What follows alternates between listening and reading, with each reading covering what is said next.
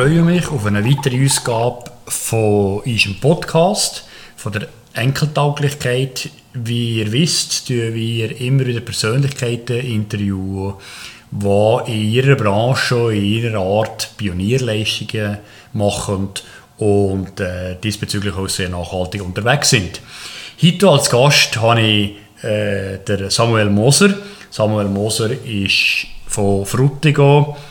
Ich hat äh, Familie mit zwei erwachsenen Kindern und ist Doktor Agronomie ETH. Willkommen, Samuel. Oli, merci vielmals für die Einladung. Freut mich.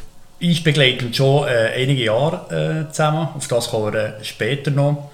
Ich weiß aber teilweise Sachen nicht von dir, die wo, wo, wo eigentlich äh, fundamental sind. Zum Beispiel äh, bist ja du eben äh, Doktor in Agronomie ETH und klar, Frutigen, das ist, das ist in der Landwirtschaftsbereich, aber wie kommst du überhaupt auf die Idee, äh, Agronomie zu studieren? Ja, ich bin nicht Bauernsohn. Ich bin in einer Gemeinde aufgewachsen und lebe wieder dort, wo fast so viele Kühe hat wie Einwohner also fast 6000 Tiere auf diesem Gemeindeparzellen bei 7000 Einwohnern. heisst, die Landwirtschaft war rund um, um uns herum und, und da hat man als, als Kind natürlich gewusst, was eine Kuh ist und was Gras ist und, und Heu und so. Das ist die eine Seite. Wenn man dann mein Studium anschaut und nachher sieht, was ich gemacht habe, nach dem, oder mit dem Studium und nach dem Studium, sieht man, dass ich, dass ich stärker auf Pflanzen fokussiert habe, Pflanzenproduktion, was sich dort an ETH in einer Studienrichtung klar unterscheiden, unterschieden hat zu einem Tierproduzent. Mhm. Mit anderen Worten, also nicht das einfach studiert, was zu Rutigen äh, einem ja. allenfalls in die Wiege gelegt wäre genau. worden. Also, ja. äh, und das hat aber auch einen anderen Grund gehabt. Das war einer der Treiber, gewesen, wieso dass ich am Schluss bei diesem Studium gelandet bin. Nach einer sehr äh, freien Sicht von links bis rechts, was mich könnte interessieren könnte. Äh, es war die Umwelt. Gewesen. Es war äh, schon dann das Bedürfnis, gewesen, Umwelt zu schützen. Sehr früh WWF-Mitglied geworden, die ersten Marken verkauft für Feuchtgebiete äh, noch in der Schulzeit. Und, und das Studium war eines der wenigen gewesen, zumal, wo überhaupt das Thema Umwelt in, in seiner Breite hat können thematisieren Umwelt, Naturwissenschaften und andere hat es dann noch nicht gegeben. Und darum äh, ist es aus diesem Grund mal interessant gewesen. Nachher gibt es einen zweiten Aspekt, den ich, ich dann schon gespürt habe, äh, den ich aber umso mehr bestätigt habe bekommen während dem Arbeiten, während der Zeit nach dem Studium. Das ist die, die Breite, die das Studium anbietet, thematisch. Oder die Verbindungen, die es herstellt zwischen Technik, zwischen Natur, zwischen Ernährung, zwischen Menschen. Äh, das bietet fast kein Studium an. Und das ist eigentlich die Vielfältigkeit, die mich glaub, grundsätzlich interessiert als, als Mensch, aber eben auch beruflich immer angesprochen hat.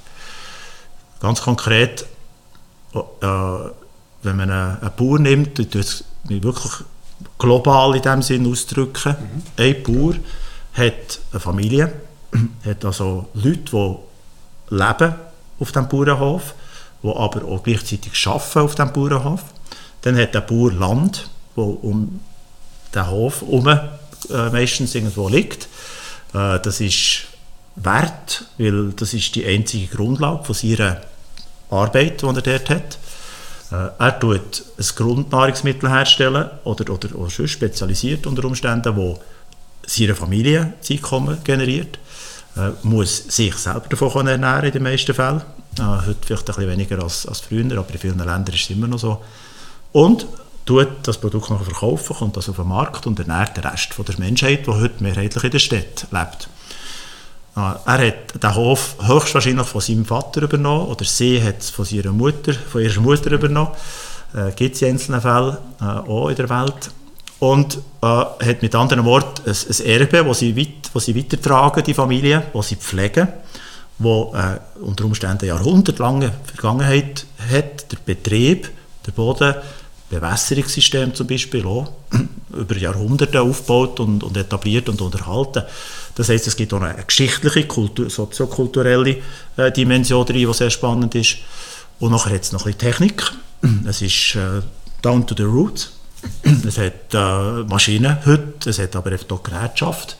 die super spannend sind, wenn man, wenn man ältere Geräte anschaut, äh, wo man sieht, wie die Leute über äh, sagen wir zum Beispiel einen Restfleckl oder so, ja. äh, über Jahrhunderte entwickelt haben und, und mit dem geschafft haben, oder? Und zwar hunderte von Leuten während Tausende von Stunden jedes Jahr und das sind ausgeklügelte Instrumente, auch wenn sie total simpel sind. Und sie sind genau wegen dem auch interessant, weil man es können selber machen aus eigenem Holz und mit Leder oder allenfalls einen Draht, den man hatte, äh, später ein Eisendraht und sie selber können flicken und unterhalten. Das heisst, die, die Einfachheit, aber auch die, die Verbundenheit von all diesen verschiedenen Elementen, Natur, Mensch, äh, Geschichte und, und Technik, ist äh, super spannend in diesem Studium schon und später genau gleich. Ja. Und äh, das, die Breite, die du ansprichst, äh, widerspiegelt auch jetzt die Breite, die du eigentlich äh, schaffst oder geschafft hast. Wenn ich das ein bisschen angeschaut habe, ähm, mit einem roten Faden allerdings, finde ich. Das ist ja der Grund, warum das ja unter anderem da bist. Die Nachhaltigkeit, wie ihr es nennt, Denkeltauglichkeit, ist bei dir relativ stark im Zentrum mit einer grossen Komponente von der Wirtschaftlichkeit. Und das äh, hat mich noch fasziniert. Das ist eigentlich nicht irgendwas wie blauäugig gesagt, das müssen wir so machen und das ist cool und nett, sondern du hast ja immer gesagt, wenn das muss existieren, langfristig müssen wirtschaftlich sein. Ist das etwas, was du schon im, im Studium gespürt hast oder ist das erst später gekommen, die, die Komponenten?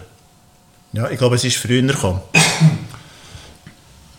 ich habe unter anderem, äh, und, und, ich sage unter anderem, weil das eben das bestätigt von dieser Vielseitigkeit, wie du sagst, die ich übrigens eher als, äh, als äh, Handicap anschaue, als, als Vorteil.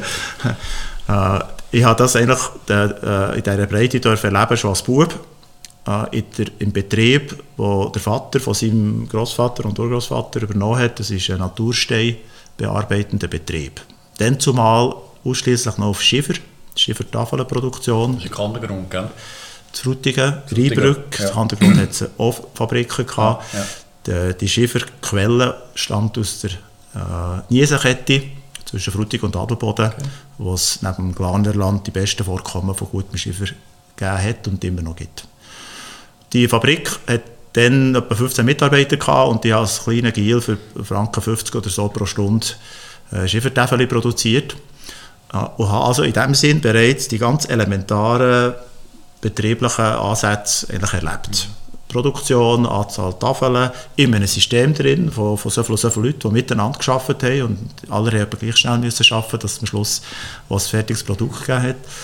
Und auch wenn ich das nicht so monetär angeschaut habe, außer mein Stundenlohn natürlich, ja, äh, ist es trotzdem halt ein Element, das mich jetzt auch geprägt hat unter Umständen. Also ich habe nie eine Frage gestellt bei einem Bauer, wenn ich gesehen habe, dass der Bauer gesagt hat, du musst schneller arbeiten oder wir müssen hier noch fertig werden bis heute Abend, ist für mich eigentlich immer klar gewesen. Das, ist einfach, das gehört dazu. Ja. Dass es einen gewissen Output braucht oder eine, eine gewisse Menge pro Arbeitskraft oder was auch immer.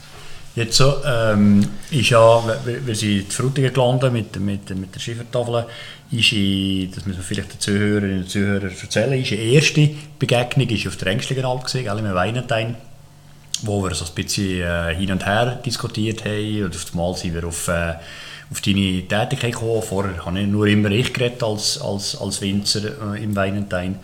Und da war äh, das Thema gewesen, ähm, Tropenhaus, Tropenhaus äh, Frutigen.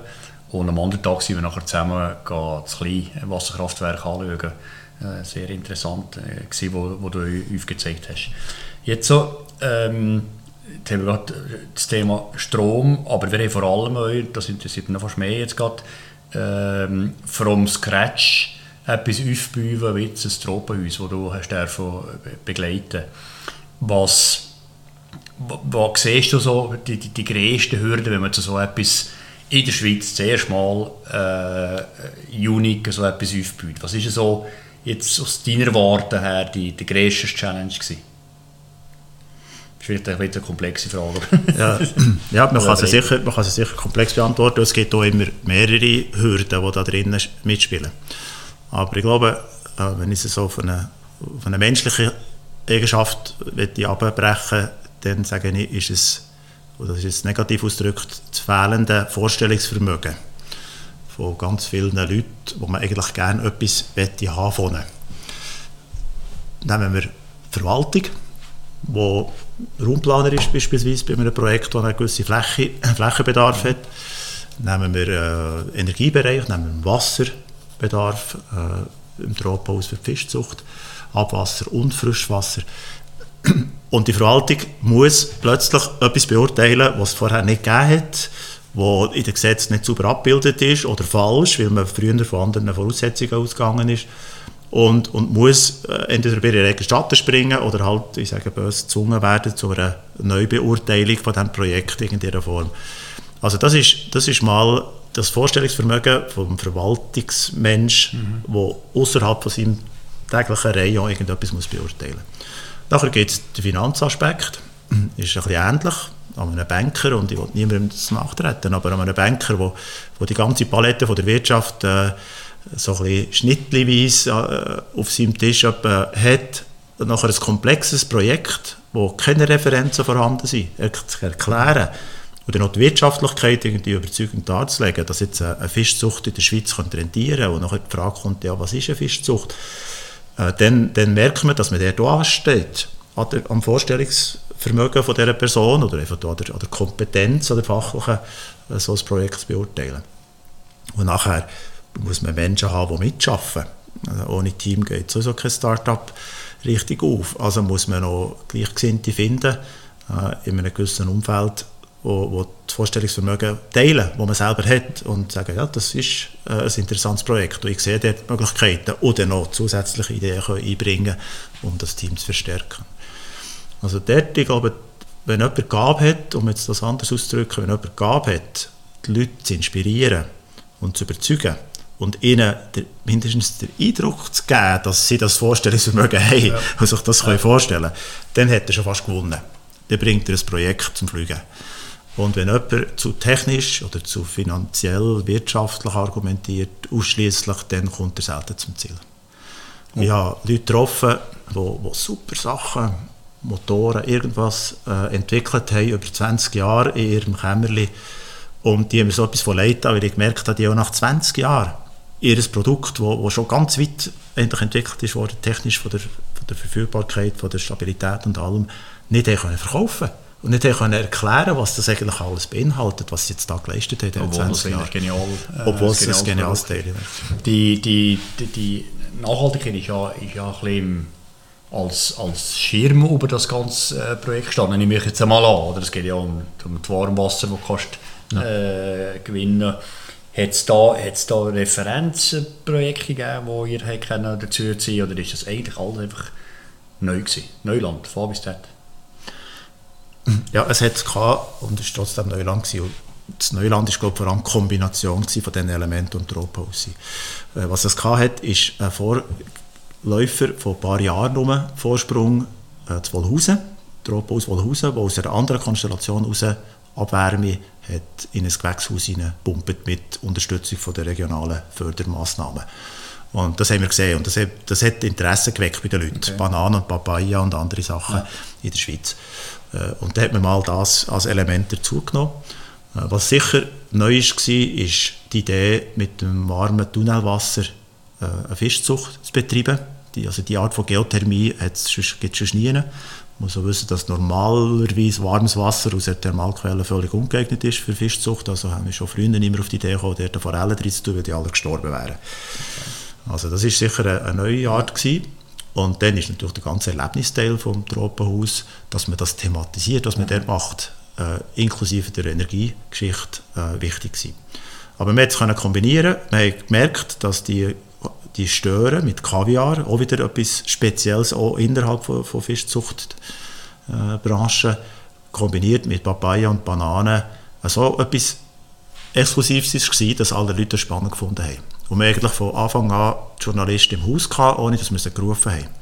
Einfach weil das so speziell tönt hat. Es war einfach, einfach speziell. Genau. Auch Kombination. Es hat ja. vielleicht einen, wir haben manchmal so einen Witz gemacht, ja, der Mann kommt, hat gerne Fisch oder, oder Kaviar und die Frau findet äh, tropische Früchte ja. interessanter.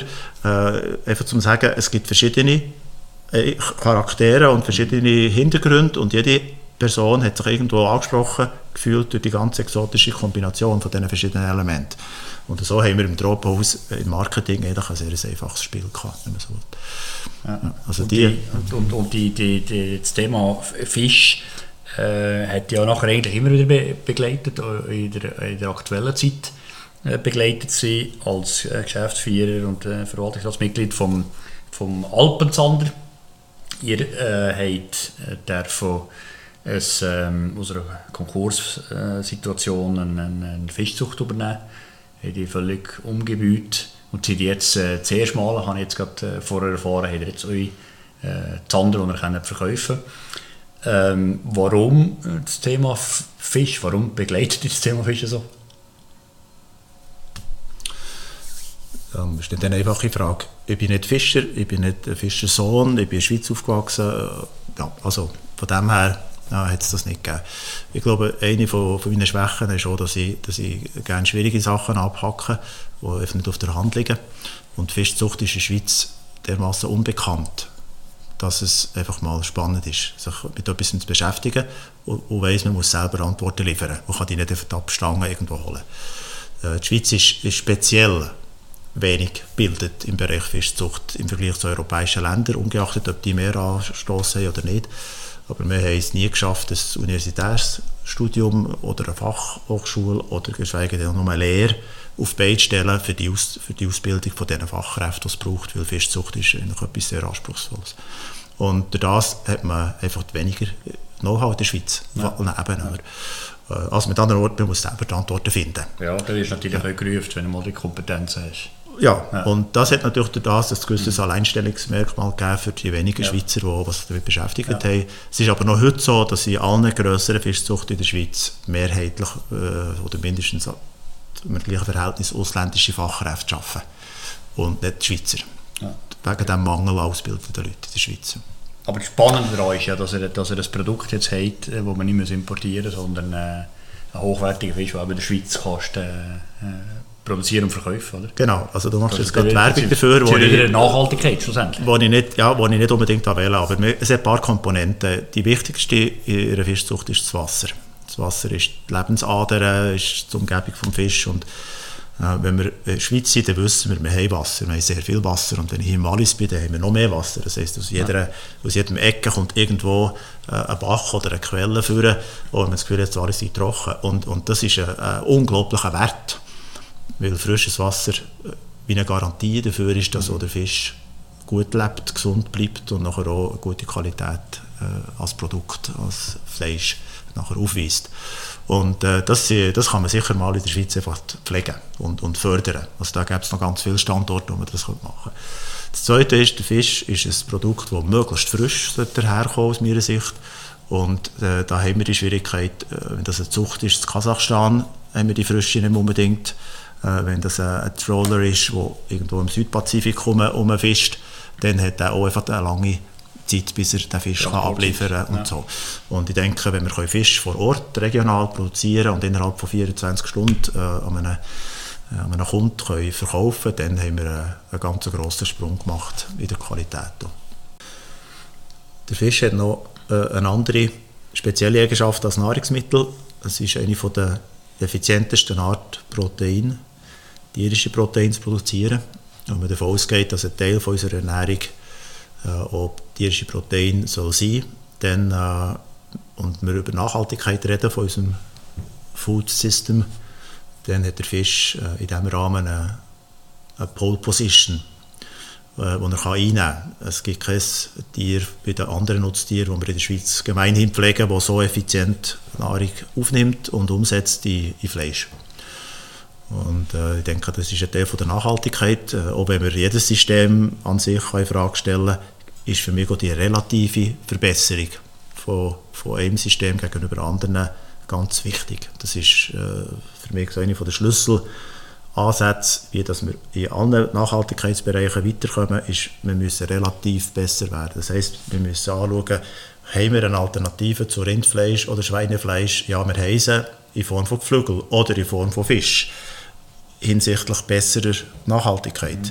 Also muss man sich auch auf das langsam fokussieren oder muss auch die Rindfleischproduktion äh, vielleicht anders gestalten, dass sie nachhaltiger wird. Aber ich wollte damit sagen, dass wenn man Fisch anschaut, dann ist das eine sehr spannende Nahrungsmittelproduktion. Fisch mhm. ist weltweit ganz zentral, natürlich insbesondere für die, die mehr Anstoß haben, für diese Länder, aber auch für andere. Es ist ein Grundnahrungsmittel. Es hat eine ganz andere Bedeutung als, als eben die schweizerische Bildungslandschaft, aber auch die schweizerische Gesetzgebung oder irgendetwas abbildet eigentlich. Äh, wir tun also hier ein Neuland betreten mhm. äh, mit, dem, mit dem ganzen Thema und das macht Freude, wenn wir dort etwas können gestalten können. Und, ist natürlich voll, voll, voll, voll im Trend, aus, aus diesen Argumenten, die du jetzt gerade gebrungen hast. Jetzt haben wir, jetzt haben wir jetzt, äh, von, von Schiefertafeln über, über ähm, Frutigen, über Alpen, Zander, äh, haben wir diskutiert, die Fische sind im Wasser und da kommt unweigerlich das Thema äh, Wasserkraft, Wasserkraftwerk. Ähm, wir sind inmitten der Energiediskussion, wir wollen in der Schweiz ja äh, erneuerbare Energie äh, äh pushen. Du bist diesbezüglich eben auch äh, Pionier äh, mit Wasserkraft, mit der Biogasanlage. Ähm, vielfach wird das immer uns gespielt gegeneinander. Also PV versus Wasserkraft. Oder, äh, oder was, was, ist, was ist deine Haltung dazu? Was, äh, was, was sagst du jemandem, der sagt, das ist besser als das andere? Was ist, ist jetzt vielleicht eine schwierige Frage, aber, aber äh, mich, mich nimmt jetzt Wunder, was, wie du da Argumente kannst bringen Ja, vielleicht hast du deinen Interviewpartner so gefunden. Äh, ja, weil du eben dir mehr überlegst oder schwierigere Fragen stellst. Also, ähm, die einfache Antwort ist, und, und hat man sicher schon viel gehört, der Mix von Energieerzeugung, aber auch der Mix von Energieeffizienzmaßnahmen ist, ist die, der beste Ansatz, die beste Strategie. Bedeutet, jede Energieform hat ihre Vor- und ihre Nachteile. Äh, man kann nicht die eine komplett ausschließen äh, und mit der anderen ersetzen. Also muss man mal die Breite probieren zu pflegen, die man hat. Das ist mal der eine Grundgedanke. Nachher gibt es Energieformen, die bekannter sind als andere. Und bewährter, sage ich dann mal. Und da nehme ich sehr gerne die Wasserkraft für. Die Wasserkraft ist, ist weit über 100-jährig. Das ist eine Technologie, die unsere Urgroßväter äh, aus der Mechanik heraus entwickelt haben. Also sehr simpel eigentlich, ist aber laufend verbessert worden und hat heute einen Wirkungsgrad, der weit über allen anderen äh, äh, Produktionsformen von Energie liegt. Hat eine Dauerhaftigkeit, die ich auch als nachhaltig beurteile, die weit über dem ist, was andere äh, Anlagen liefern. Ich denke, bei der Wasserkraft, die ich gebaut habe, oder die ich äh, anschaue, von 60 Jahren, von 80 Jahren oder zum Teil. Ich habe mein Kraftwerk in der Fabrik zu Frutigen erneuert vor zwei Jahren und habe eine Turbine von 1957 ausrangiert. Ja. Wobei die man ohne weiteres noch hätte können 20 Jahre weiter brauchen ja. mit ein bisschen, ja. mit ein bisschen machen. Also da ist eine Technologie dahinter, wo, wo ich dem sage, ich eben nachhaltig. Ja. Äh, Wasserkraft ist auch die Technologie, die äh, für, äh, im Verhältnis zum Aufwand, den man hat, für sie herzustellen und zu betreiben, am meisten Energie liefert. Also der Ernte, Energieerntegrad ist am höchsten von der Wasserkraft. Und äh, das ist schon sehr eindrücklich für mich. Und das ist mal so ein Aspekt, den man muss in Betracht ziehen muss, wenn man die heutige Technologie anschaut. Es gibt heute so ein bisschen fancy Technologie mhm. äh, und ich sage nicht, dass sich die nicht zum Teil auch werden entwickeln und besser werden, aber äh, wir müssen dort aufpassen, was wir, was wir als bewährte Technologie können anschauen können, die man kennt und die die Auswirkungen kennt. Atomtechnologie ist für mich ein Beispiel, wo man eben die Auswirkungen zu wenig gewichtet hat. Äh, und, und, und heute laufen wir eben in den Hammer rein von Entsorgungsproblemen, wie man das nicht richtig beurteilt hat von Anfang Also kein nachhaltiger, kein nachhaltiger Hintergrund. Die Energieformen sich ergänzen. Bei Sonnenenergie, das ist tausendfach gesagt worden, ist der ganz, ganz grosse Nachteil von einer sehr eingeschränkten Verfügbarkeit. Ja. Spitze über Mittag. Ja. In der Fischzucht ja hier zusten tun wir über die Sommermonate ein doppelt bis mehrfaches an Strom produzieren, den der ganze Betrieb braucht. Und der braucht beträchtlich viel Energie. Ja, Im Winter produzieren wir nicht 5% von der Energie mit der Sonne, die hier im Talboden ankommt, die wir eigentlich brauchten. Mit anderen Worten, wir haben ein riesiges Sommer-Winter-Problem mit der Photovoltaikanlage. Und das ist einfach mal da. Und darum ist die einfache Antwort Photovoltaik anstelle von Wind, Wasser, Biomasse, Geothermie mhm. eine falsche Antwort. Das muss man ganz klar festhalten. Das ist einfach ergänzend gesehen. Es ist eine ganz wichtige ja. oder sagen wir auch eine ganz günstige Form äh, heute für Wind, für Energie zu produzieren, mhm. die Sonne. Äh, ich liebe sie, ich habe sie schon lange bei, uns, bei mir auf dem Dach mit Wärme und mit, mit Stromproduktion. Und das soll auf allen Dächern Platz finden. Also nicht, dass wir es nicht müssen machen müssen. Wir müssen uns einfach bewusst sein, wenn wir mit Sonnenenergie mehrheitlich fahren wollen, dann müssen wir ein, ein zigfaches an, an Potenzial oder an Kapazität aufbauen, damit wir den Winter irgendwie überbrücken können. Und noch dann ist es schwierig. Also das ist einfach mal der Punkt. Das zweite ist der Tag-Nacht-Unterschied. Mhm. Elektroauto als Stichwort, mhm. wo halt trotzdem noch mehrheitlich durch den Tag gefahren werden und nicht Nacht. Mhm. Also eigentlich Nacht stehen und dann sollte können geladen werden. Da nützt die Photovoltaikanlage mal primär wenig. Also braucht es Ergänzungen mit Speicher oder mit anderen Angeboten, damit man das kann, kann kompensieren kann. Wir müssen bei all den Energieformen die Ressourcen anschauen. Ich habe vorher von der Wasserkraft erwähnt, vom Erntefaktor. Das ist wichtig, wie viel Energie geht in ein System rein und wie viel holen wir am Schluss von der Lebensdauer raus.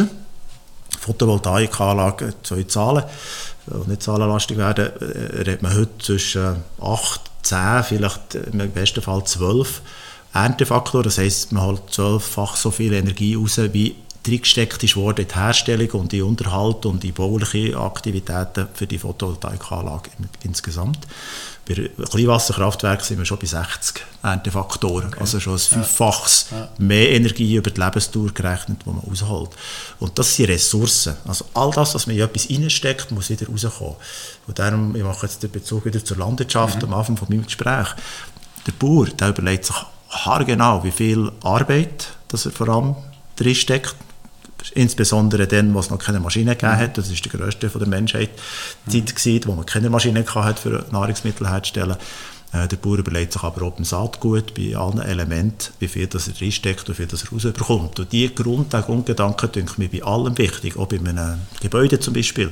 Wenn wir ein Gebäude mit viel Beton bauen, aber das Gebäude ist nachher 200 Jahre lang oder noch länger stabil und gut und dauerhaft, dann relativiert sich der Energieaufwand, den der Beton mit sich bringt, stark gegenüber einem mhm. Gebäude, das nach zehn Jahren irgendwie mit einem Hurricane schon wieder davonfliegt, wo mit mhm. günstigen Materialien gebaut ist worden. Also die, die Ressourcenbetrachtung finde ich ganz einen wichtigen Aspekt ja. bei, bei der Energieerzeugung, aber natürlich auch bei, bei Anwendung von Materialien und von der Energieformen. Das ist ein spannender Punkt, den du äh, bringst mit dem mit der äh, Betongeschichte als solches. es ist immer, wenn man es eindimensional betrachtet oder eben das Gesamte anschaut, äh, gibt's, äh, relativiert sich das Ganze. Wir haben vor dem, vor dem, äh, vor dem eigentlich Podcast haben wir schon lange ein zusammen gehängt und etwas ist mir da gerade aufgefallen, Boden. Logisch, als Agronom ist Boden immer äh, äh, zentral. Mehrfachnutzung vom Boden. Du hast ja mitbekommen, dass wir ein Solarfaltdach planen in der Weinbauzone, was momentan nicht möglich ist, in der äh, gesehen. Ähm, wie geht, wo geht da die Reise hin? Was, wie, wie siehst du äh, eine Mehrfachnutzung von, von Landwirtschaftsboden? Von, ich glaube, von den von Bauzonen sind wir uns einig, dass auf den Dächern PV kommt und so, das ist nicht das Thema. Oder auf der Fassade oder wie auch immer. Aber wie ist es in der Landwirtschaft? Was, was siehst du da als Agronom? Was, wie, wie, was schlägt, wie schlägt dein Herz da? Ja, Herz ist vielleicht die emotionale Seite, die nehmen wir die als zweites. Aber zuerst mal die technische Antwort. Die Aussage von der, von der Planer, nehmen wir mal Europa als, als Grundlage, ist eigentlich ganz klar. Wenn wir mit Photovoltaik den grössten Teil von der Energie, die wir brauchen, hier, plus all die Energie, also Strom, plus all die fossile Energie, die wir als Treibstoff und andere, zu anderen Zwecken brauchen, wollen ersetzen mit Sonnenstrom, dann braucht es unglaubliche Flächen. Die Flächen haben wir in Europa nicht. Wir haben es in der Wüste irgendwo, dort mhm. kümmert sich niemand darum, ob, ob es äh, Photovoltaik im Sand steht. Aber bei uns in Europa haben wir eigentlich überall genutzte Flächen. Äh, und trotzdem, eben, oder wegen dem müssen wir mit dieser Fläche irgendetwas können anfangen Und äh, die Entwicklung ist ganz eindeutig. Wir finden die in Südeuropa am besten im Moment. Es hat jetzt schon äh, massive landwirtschaftliche Flächen, die bedeckt werden mit Photovoltaikanlagen. Es ist äh, naheliegenderweise es nicht die wertvollsten Ackerflächen, sondern es sind zum Teil Weiden, es sind steppenartige äh, Regionen, sehr steinige Regionen, wo man heute tut, äh, mit Riesenflächen bedecken. Für mich ist der Impact von einer Energieerzeugung immer wichtig auf die Natur und da ist, denke ich, der Impact marginal. Ich sehe nahezu kein Problem, wenn man eine Photovoltaikanlage fest auf einem, auf einem Weideland montiert. Man kann sich überlegen, ob man eine Mehrfachnutzung machen will. Das heisst, man muss noch äh, Gras produzieren beispielsweise mhm. für die Schafe, die darunter weiden. Dann braucht es eine gewisse Offenheit von der Anlage, dass genügend Sonne runterkommt. Aber in dem Moment ist eigentlich die duale Nutzung bereits möglich. Ja, also wir reden von der technischen Seite her, finde ich, ja, ist es fast zwingend, dass wir auf landwirtschaftliche Nutzflächen uns ausdehnen, neben den Gebäude, Gebäudeoberflächen. Äh, und dort auch sehr günstig übrigens, die effizientesten Anlagen eigentlich bauen, die man kann bauen kann. Aber ohne die, die Nahrungs, äh, Grundnahrungsversorgungsdiskussion vernachlässigen. Es kann ja nicht sein, dass du nur PV machst und darunter ja. lässt du einfach versteppen. Oder, oder, ja, genau. Es ist eben nicht so, dass das sich sehr verspeist. Okay. es gibt jetzt in Deutschland ein, ein neues Gesetz, das das erlaubt, äh, wo, wo das vorsieht in landwirtschaftlichen Nutzflächen von verschiedenen Seiten. Äh, es wird sich logischerweise beschränken auf die Flächen, die, die geeignet sind als Weideland oder allenfalls sehr technischer Art, äh, äh, wo zum Beispiel Obstkulturen oder eben Weinkulturen, wo, wo eine gewisse Struktur an sich schon aufweisen, Gebäu äh, bauliche Strukturen, und dann kann man das kombinieren miteinander, aber überall dort, wo man grossflächig muss mit Maschinen reinschaffen oder so, dort wird es nie Photovoltaik geben. Also es tut leider Nutzen von dieser Fläche tut schon bestimmen, ob es überhaupt Platz hat. Ja, weil überall Pylonen hättest oder was auch immer. Ganz genau, unmöglich. Ja. Mhm. Aber, aber grundsätzlich Grundsätzlich ist zum Beispiel ein Weid, wo, äh, wo nicht allzu viel Fruchtbarkeit hat im Boden, sprich auch nicht so viel Gras produziert, nicht angewiesen auf eine hundertprozentige Besonnung. Und die Schafe können durchaus profitieren auch von dem Dach oder dem Schatten, was es gibt in einer Photovoltaikanlage. Also das muss man also überhaupt nicht als Einschränkung anschauen. Jetzt kommt die emotionale Seite, die du angesprochen hast. Da reden wir von, von Landschaftsschutz, ja. da reden wir von, von Bild, von Eindruck von einer Landschaft, äh, wo die Landwirtschaft ja mehrheitlich prägend ist. Und das ist klar, dass das äh, ein Schock ist für ganz viele Leute. Das ist sicher vergleichbar mit Windrädern, die 150 Meter über dem Boden drehen und, mhm. und irgendwo einen Hügelzug verändern optisch. Und äh, da kann, muss jeder für sich reden, oder, was er empfindet. Ich selber bin der Techniktyp, der sagt, wenn ich, wenn ich etwas Gutes sehe hinter einer Anlage wie, eine Wind, wie Windräder, dann kann ich mit dem sehr gut umgehen und akzeptiere das äh, eher, als wenn ich das Gefühl habe, es ist etwas Schädliches oder Unnützes. Aber das ist meine Ansicht. Du bist ja auch in der Politik tätig. Jetzt kommen wir jetzt gerade, wenn du von Emotionen redest. Ähm, was hast du das Gefühl, äh, politisch wird die Räumplanung so angepasst, dass äh, die Landwirtschaftszone das äh, wird äh, möglich sein? Was, was, was ist da der Trend? Ja, also das geht in die Richtung. Es wird äh, wie üblich in der Schweiz mit verschiedenen Verfahren begleitet und, und die Vorschläge, die jetzt äh, um sind, die gehen in die Richtung, dass man muss äh, Spezialzonen ausscheiden muss, die haben die entsprechenden Überprüfungsprozesse, wo, wo müssen über sie gehen, bevor man die Bewilligung bekommt und das wird in der Schweiz wieder mit so vielen Einschränkungen passieren, dass es nicht ganz so schnell kommt. Also ich gehe nicht davon aus, dass wir in der Schweiz schnell äh, größere Flächen haben, die überdeckt sind. Hat auch damit zu tun, dass bei uns der Druck auf den Boden viel höher ist als in anderen Gebieten. Einerseits haben wir viel fruchtbare Böden, also man kann überall mhm. eigentlich etwas produzieren, dort wo die Böden offen sind. Oder wir haben den Wald und der Wald ist absolut geschützt und mit anderen Worten, passiert gar nichts. Und damit, damit ist äh, ja, neben der Siedlungsfläche nicht mal so viel übrig. Also wird auch wegen dem in der Schweiz das Thema weniger stellen als in Ländern, die noch mehr Randreserven haben.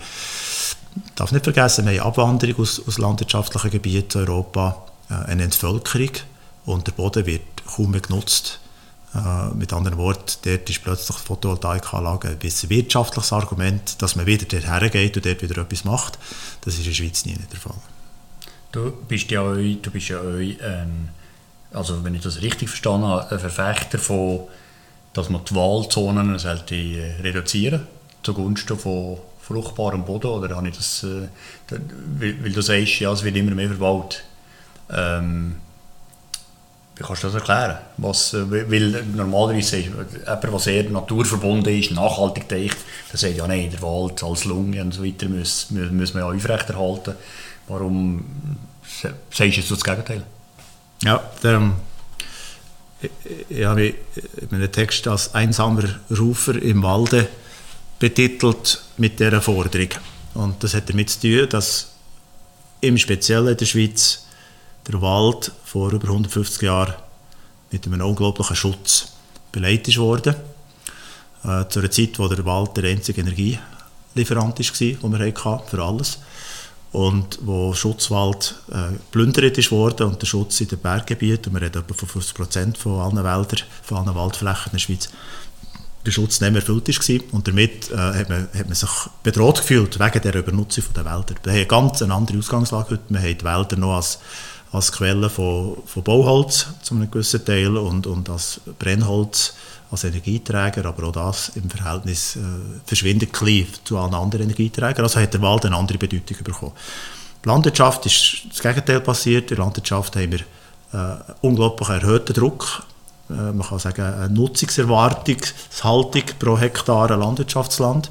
Äh, wir haben viel, viel mehr Leute, die wir ernähren damit. Wir reden immer vom Selbstversorgungsgrad, der aufrechterhalten werden äh, Und wir haben die ganze bauliche Aktivität in den letzten Jahrzehnten ausschließlich auf landwirtschaftlichem Boden gemacht mit Ausnahmen dort, was nicht anders gegangen ist, hat man mal ein Stück Wald gerodet, aber man hat eine Ersatzaufforstungspflicht in diesem Gesetz, die heisst, die gleiche Fläche muss an einem anderen Ort wieder in Form von Wald gesetzt werden. Also ist die Waldfläche lange Zeit konstant geblieben. Heute nimmt sie zu, weil in den Voralpen und im Alpengebiet viele äh, Weiden, die nicht geeignet sind, äh, verganden und nachher äh, Wald darauf wächst. Das heisst, wir haben eine komplett unterschiedliche Betrachtung von diesen zwei Flächen, die maßgeblich bei uns noch verfügbar sind. Mhm. Alles andere ist überbaut mhm. oder, oder Steine und Gletscher. Und die beiden Flächen werden in der Raumplanung zu 100% anders gebraucht. Wie gesagt, ist der Wald geschützt. Das heisst, alle Straßen, Siedlungsbauten, Häuser etc. werden heute auf landwirtschaftlichem Land gebaut. Und ich stelle mir einfach die grundsätzliche Frage, auch weil ich Agronom bin, auch weil ich die Dimensionen vielleicht historisch bei diesem Boden bisschen anders anschauen als andere, stelle einfach die Frage, hat der landwirtschaftliche Boden so viel weniger Wert als der Waldboden, dass man ihn so schlechter schützen? Und ich muss sagen, aus meiner Sicht ist das ein, ein falscher Ansatz. Wir haben äh, den Wald zum Teil schon als sehr wertvolle, biodiversitätsreiche äh, Gebiete in der Schweiz, aber wir haben auch sehr viel Wald, wo, wo Monokulturen noch drauf sind die in dem Sinn auch landschaftlich und, und für Biodiversität her einen hohen Wert haben, gegenüber den, den landwirtschaftlichen Böden. Da kommt der zweite Aspekt dazu, der sehr wichtig ist. Waldboden ist, der Waldboden ist vor hunderten von Jahren als nicht guter Boden beurteilt worden von unseren Vorfahren. Währenddem, dass unsere Vorfahren gemerkt haben, hier ist eine Fläche, da lohnt es sich zu roden weil auch wir sind mal bewaldet und wir haben das Gleiche gemacht, was die Brasilianer heute machen. Und haben den Wald geräumt, damit sie können flache, gute Böden entwickeln über die Jahrhunderte. Das war ein jahrhundertelanges Aufbauarbeitswerk gewesen. Das hat man gepflügt, man hat Kühe drauf gehabt, man hat angepflanzt, man hat Brachen gehabt, damit sich der Boden wieder erholt. Und so ist die Fruchtbarkeit von unseren Feldern endlich erst entstanden. Sei das Wiesen, Weiden oder sei das Ackerfläche. Und beim Wald ist das alles nicht passiert. Der Wald ist immer noch im ursprünglichen Zustand, häufig eben als eher nass oder trocken, steinige Gebiete, die auch für uns als Ernährungsgrundlage gar nicht dienen können.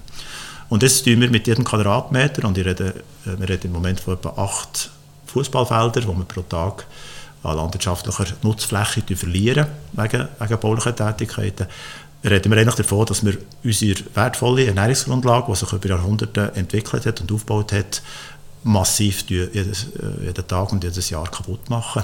Unwiderruflich eigentlich kaputt machen, währenddem dass der Wald einen absoluten Schutz genießt. Und ich denke, es ist Zeit, dass wir aus, unserer, äh, aus dieser Heilig, von dieser heiligen Kuh Waldschutz wegkommen und eine vernünftige, im Sinne der Interessen der gesamten Gesellschaft, eine vernünftige Interessensabwägung vornehmen. Und du bist jetzt, hast selber gesagt, du bist alleiniger Rufer, äh, aber ist das so ein Thema jetzt äh, äh, in, in, der, in der Partei, du bist in der grünliberalen Partei, ist, ist das Thema oder auf nationaler Ebene will pushen oder ist das jetzt einfach mal deine Idee, also deine Idee, deine Überzeugung äh, oder ist da etwas im Gang diesbezüglich?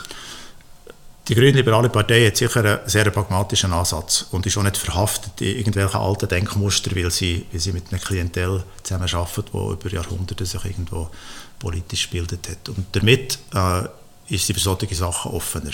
Und wir haben Raumplanungsfachgruppen, die über das diskutieren. Aber es ist jetzt noch nicht ein spruchreifes Thema. Okay. Ja.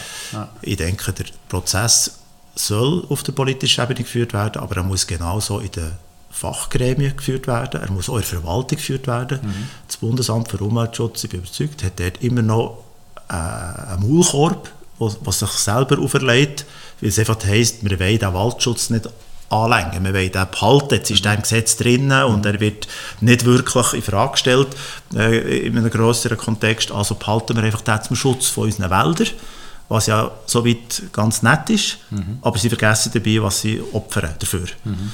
Und das heißt, auch das Bundesamt für Umweltschutz müsste intern die Diskussion vehement führen und sich in der Ausgestaltung des Raumplanungsgesetzes diese Fragen stellen. Ich denke auch, wenn du das jetzt aber auf Bevölkerungsebene nicht tust, ähm, wird das Thema fast gleich beantwortet.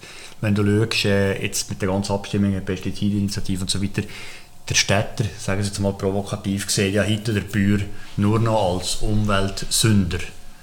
Ähm, der wurde sicher der Wald, wo er geht joggen äh, viel mehr gewichten äh, oder mit seinem Hündchen auswärts äh, geht spazieren als, als, als der Bauer.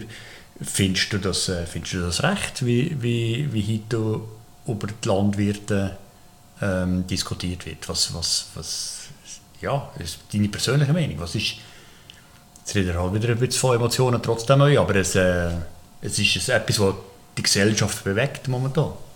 Ja, ähm, die Frage ist, was sie bewegt. Du, du hast es richtig erwähnt. Der Spaziergang mit dem Hund im Wald äh, betrifft jede Person, die einen Hund hat, täglich vermutlich. Also ist es etwas, was nach ist. Eine Entfremdung hat eindeutig stattgefunden zwischen der Nahrungsmittelproduktion und äh, den Menschen unserer Gesellschaft.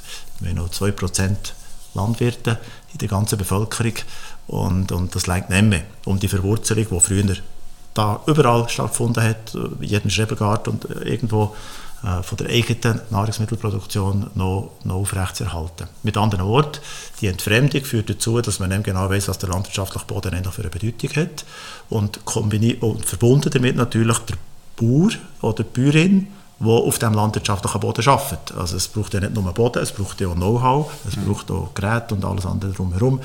Äh, Setup, das einem erlaubt, etwas zu produzieren. Wenn man den Wert vom Nahrungsmittel könnte einordnen und direkt verbinden mit dem, was ein Bauer macht auf einem Boden, dann würde man auch ganz anders über die Landwirtschaft reden. Also das heisst, es ist ein, ein Missmatch, es ist eine Misskonzeption mhm. in der Zwischenzeit unserer Gesellschaft wo sehr schwer wieder, wieder zurückzuführen ist. Ich, ich freue mich um all, alle Bemühungen, wo, wo Jugendliche irgendwelche äh, landwirtschaftliche Einsätze machen, wenn man wieder Landschulwochen in der, in der Schule fördert oder dass man sogar einfach eine Gemüsekiste auf einen Pausenhof stellt, damit Kinder auch mal sehen, wie ein Rüebli oder ein Salat wächst. Ich freue mich über all diese Initiativen, weil das ist ein leichter, ein leichter Schub in die andere Richtung, aber äh, es lenkt wahrscheinlich nicht. Also, es geht mhm. darum, dass man wieder realisiert, dass man abhängt von dem Boden, dass man, dass man jeden Quadratmeter eigentlich braucht, für uns zu ernähren und, und dass man dort äh, einen Bauer braucht drauf, der das bearbeitet und etwas produziert, was am Schluss am, vom Tag auf dem Teller landet. Und das ist, äh, ist für mich ein mhm. grosses Anliegen, dass wir das in der Gesellschaft irgendwie zurückdrehen können. Wenn die fehlt, die emotionale Bindung, und man nur noch den Traktor sieht, der mit Diesel auf dem Acker rumfährt und den Rest mehr, dann hat die Landwirtschaft keinen Stich mehr bei der gross, beim grossen Teil der Bevölkerung. Das ist passiert. Und es ist ganz klar, dass, dass, dass Bauernverbände und, und viele, viele Organisationen Schuld daran tragen, an, dem, an dieser Entfremdung, die man, wo man jetzt feststellt, oder wo, wo zu fest die eigenen Bedürfnisse äh, betonen, wo zu stark subventionstrieben Politik machen und dann nachdem realisieren, was, was Nahrungsmittel sind und wie die Bevölkerung damit verbunden werden Also müssten ja die Verbände äh, aktiver werden, für die, die Akzeptanz äh, zu pushen. Abgesehen natürlich, dass selber dein Verhalten bist aber natürlich auch da äh, viele Initiativen machst, dass, dass, dass die Bäuer, Bäuerinnen besser akzeptiert werden. In jedem, bei jedem politischen Thema, wo es irgendwo um Geld gegangen ist, sprich äh, Ertrag von der landwirtschaftlichen Kultur beispielsweise oder äh, Subventionen für irgendwelche Leistungen von irgendwelcher Art oder um Grenzschutz oder um, um irgendwelche Fördermaßnahmen von, von Export und so weiter, Käse Beispiel oder Milchprodukte. Überall dort hat die Bauernlobby einen sehr einseitigen Stand und verteidigt primär ihre eigenen Interessen. Und wenn irgendetwas, wo, wo die Emotionen könnte wecken zwischen der Bevölkerung und den Bauern, dort im Weg steht, dann hat das keinen Stich. Sprich, wenn, wenn Tierwohl ein Hindernis ist, für Geld zu verdienen oder Subventionen zu bekommen, das heißt zum Beispiel weniger Kühe pro Fläche oder pro Stall, dann ist die Landwirtschaft sofort äh, dagegen und kämpft dagegen und tut in dem Sinn ihr wahres Gesicht zeigen, wie man so sagt. Und äh, wenn sie so weiterfährt, dann, dann verliert die Landwirtschaft den Bonus, den sie lange hatten, obwohl sie eine kleine Minderheit sind, und wird auch im, im Parlament die Kraft verlieren, die sie bisher hatte, mit vielen Parlamentariern, die eine gewisse Sympathie zum mhm. Land bezeugt mhm. haben. Und, und wird dort zweite machen. Zum Glück haben wir aber viele Junge, äh, wo, wo sich engagieren in diesem Bereich, auch in der Landwirtschaft, vielleicht teilweise ein bisschen äh, blauäugig, aber das, ist, äh, das hilft vielleicht eben, dass man, dass, dass man einen einen Weg angeht. Ähm, ich will dir noch etwas ansprechen, wo, wo eben uns auch äh, stark verbindet. Ich es schon mal gesagt, auf der längsten Alp, wo wir uns kennengelernt haben. Das ist äh, das Thema äh, Wurmerde, das Thema äh, Bodenaufbau. Wir dürfen äh, zusammen einen, einen, Pilot machen mit, mit, mit Resten hier äh, vor Ort in Salkesch und, und, und, und Rosmist. Und warum damals, zusammen mit, äh, mit, mit dem äh, Kollegen Beat, äh, warum seid ihr auf die Idee gekommen, das zu produzieren? Es hat, glaube ich, mit dem Tropenhaus Frutigen zu tun gehabt, warum, was, ja, das war ja eine völlige Pionierleistung, eine Innovation, die es sonst noch nie gegeben hat. Mhm. Ja, ja, ich muss ein bisschen ausholen und es wird vielleicht auch gerade ein bisschen unübersichtlich mit dem. Äh, ein Auslöser war, dass in der Fischzucht Nachhaltigkeit auch darin besteht, dass man Fischfutter herstellt, wo die natürlichen Ressourcen möglichst wenig belastet und auch wiederum Kreisläufe schließen in der, in, der, in der ganzen Ressourcengeschichte. Und äh, das heißt schon dann, also schon vor 15 Jahren, ist das Thema Insekten und Insektenprotein eins gewesen, wie dass man könnte Fischfutter nachhaltiger und auch lokaler herstellen. Und in diesem Zusammenhang haben wir noch eine, eine Art Analyse gemacht in der Vorbereitung, in der ganzen Konzept, Konzeptphase des Tropenhaus. Die war viel, viel breiter gewesen, als am Schluss das, was rausgekommen ist. Ja, okay. äh, hat man eine Analyse gemacht und gesagt, wir sollten Insekten produzieren und haben uns über Mehlwürmer und andere Sachen schon dann schon unterhalten. Damals, ja? Ja, das war weit okay. voraus, gewesen, bevor ja. da der Hype irgendwann ja. in Migros oder Co. gestartet ist. Und hat dann nachher gesagt, wieso kombinieren wir nicht die Ressourcen, die wir vor Ort haben, mit der Insektenproduktion, und zwar mit Regenwürmern. Also, oder Kompostwürmer. Kompostwürmer ja. wir haben im Oberland äh, unglaubliche Schwette an Mist und äh, an Gülle. Äh, zu viel offensichtlich, äh, weil wir auch zu viele Tiere haben im Oberland äh, für die natürlichen Böden und, und Ressourcen, äh, die dort sind. Und dann haben wir die Idee gehabt, dass wir mit dem Mist eine Wurmproduktion aufbauen, wo einerseits der Bauer erlaubt, den Wurm Erde aus diesem Prozess herauszugewinnen, wo man noch als Dünger verkaufen und aus dem System herausnehmen, nährstoffmässig. Und andererseits Protein aus den Würmern können gewinnen, wo man nachher ins Fischfutter reinnehmen Okay. Das war ja. der Auslöser ja. von diesem Projekt. Und aus dem heraus ist nachher äh, einerseits die Erkenntnis entstanden, dass es schwierig ist, lokale Bauern ja. davon zu überzeugen, so etwas zu machen. B, die Technik, die wir dann als, als Idee aufgenommen haben, sehr, sehr handgestrickt war und, und nie die Effizienz die, die nötig war, um etwas überzeugend als Modell vorzustellen. Und nachher ist, äh, ist das Projekt entstanden, wo du nachher auch dazu gestoßen mhm. bist und das übernommen hast als, als Prototyp nämlich eine Wurmerdenproduktion zu machen, die richtig effizient ist, die mechanisiert kann werden einerseits zu einem gewissen Grad und andererseits ganzjährig ist. Das ist beim Mist eines der Hauptprobleme, oder bei der, der daheim einen Kompost hat, weiss, dass er im Winter nicht viel läuft. Ja. Mhm. Äh, und äh, die, das Konzept, das man nachher entwickelt hat, miteinander, ist eben eins gewesen, das ganzjährig hätte können betrieben werden aber natürlich einen gewissen Aufwand bedeutet ja. hat. Und äh, das ist also das Tropenhaus äh, Offspring-Projekt wenn man so will. Hat, äh, hat eine GmbH daraus gegeben, äh, wo heute noch äh, äh, existiert, aber nicht wirklich arbeitet. Äh, ein Bauer hat die Idee umgesetzt äh, von dieser Wurmerdenproduktion und tut heute noch die anbieten auf dem Markt.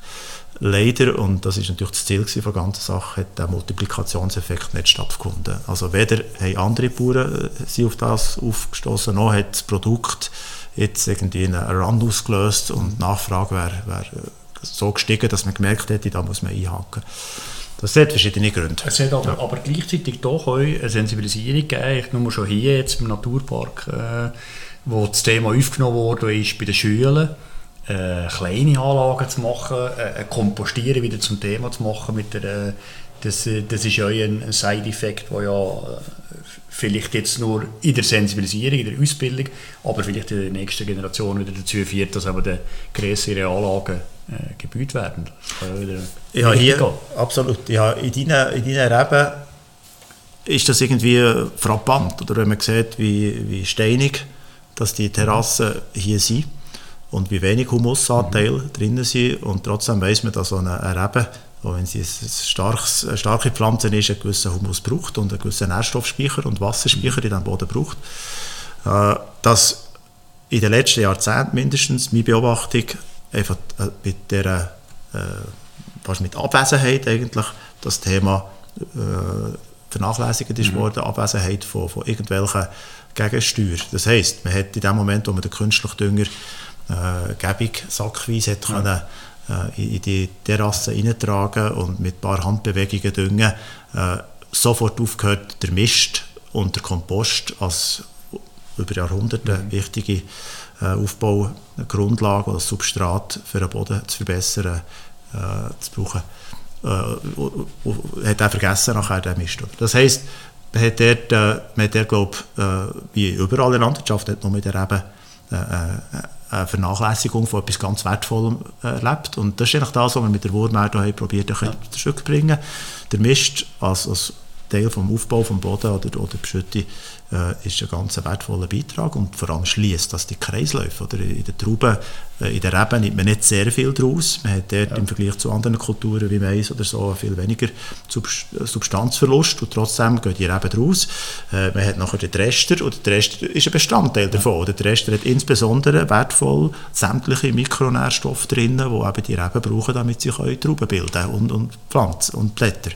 Also ist eigentlich die logische Idee, dass man das wieder zurückbringt. Und Wurmerde ist aus unserer Sicht ein Ansatz gewesen, es muss nicht der einzige sein, äh, dass man eine intensive Kompostierung hat und gleichzeitig eine Anreicherung von dem Substrat mit noch, mit noch Mist, äh, um, um nachher ein komplettes Substrat, das einerseits wertvoll ist vom Inhaltsstoff, aber gleichzeitig auch leichter als ein frischer Mist zum Beispiel, weil es viel weniger Feuchtigkeit drin hat, zurück in die Terrasse bringen.